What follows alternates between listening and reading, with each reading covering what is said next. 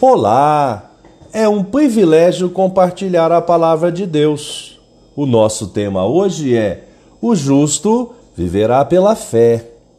Em Gálatas 3, 10 e 11 lemos: Pois todos os que são das obras da lei estão debaixo de maldição, porque está escrito: Maldito todo aquele que não permanece em todas as coisas escritas no livro da lei para praticá-las.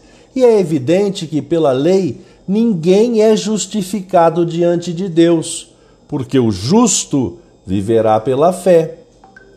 Justo e fé, conforme o dicionário online de português disse o justo, considerado puro diante de Deus, puro, os justos alcançarão os céus. E fé, crença intensa na existência de alguma coisa, convicção intensa e persistente em algo abstrato que, para a pessoa que acredita, se torna verdade.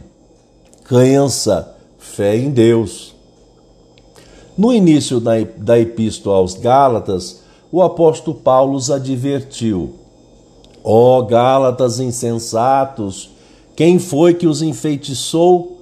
Não foi diante dos olhos de vocês que Jesus Cristo foi exposto como crucificado? Quero apenas saber isto: vocês receberam o Espírito pelas obras da lei ou pela pregação da fé? Será que vocês são tão insensatos que, tendo começado no Espírito, agora querem se aperfeiçoar na carne? A salvação graciosa por meio de Jesus é revelada pela ação do Espírito Santo. De outra forma, esta compreensão torna-se impossível.